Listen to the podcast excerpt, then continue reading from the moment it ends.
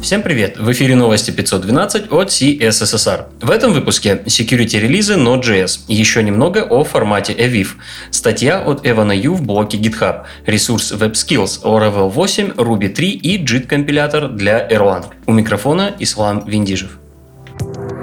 Интересные публикации. В Баду перевели все UI-компоненты на TypeScript. Как это удалось сделать практически в прямом эфире без перерыва в доставке новых фич, на Хабре рассказывает Иван Греков, один из фронтенд разработчиков.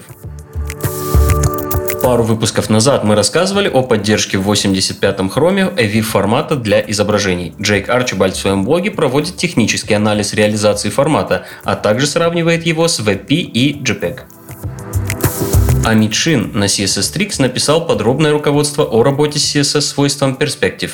Статью начинают простые двухмерные анимации с контролем глубины, а заканчивается все полноценными трехмерными анимациями геометрических объектов. Кэти Боумен рассказывает о том, как автоматизировать проверку приложения с помощью Lighthouse, используя концепцию Continuous Integration. В статье есть краткое введение в Lighthouse, рассматривается базовая конфигурация, способы запускать Lighthouse программно и для чего это нужно. GitHub продолжает цикл статей, посвященных разработчикам. На этой неделе вышла статья от Эвана Ю, создателя Vue.js. Основная тема статьи – то, как с помощью open source Эван дает разработчикам возможность сначала определить, а затем и достичь своих профессиональных целей. Лея Веру выпустила гайд по собственному парсеру CSS-свойств, идея которого родилась из утилиты для подсчета специфичности CSS-селекторов. На YouTube-канале WebDev вышло руководство по тестированию React-компонентов, стек тестирования, Jest и Enzyme. На примере написания юнит-тестов будет разбираться тестирование событий, состояния, пропсов и методов жизненного цикла. Андреас Мелсон запустил сайт WebSkills. Это сборник полезных навыков, которые нужно изучить веб-разработчику. Это полезно для людей, которые только начали изучать веб-разработку. Навыки разделены на категории и затрагиваются темы от базового HTML до баз данных. Будет полезно и для многих разработчиков с некоторым опытом, если хочется закрыть какие-то пробелы. Новости релизов. 14 версия ноды поднялась до версии 14.10.1. Кроме этого, на этой неделе вышли сентябрьские обновления безопасности для всех поддерживаемых версий Node.js.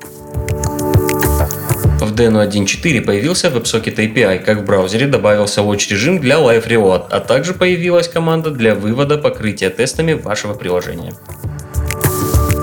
Вышел Safari Technology Preview 113. Были доработаны модули Web Inspector, Web API, Web Audio и Gamepad API. Вышел восьмой мажорный релиз Laravel, включающий в себя Laravel Jetstream, директории моделей, классы фабрики моделей, сквош миграции и динамические Blade компоненты.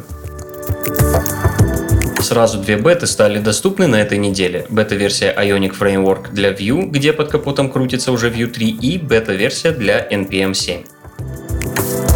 Завершают неделю релизов Angular 10.1.1 и Angular 11 с пометкой Next One. К другим новостям.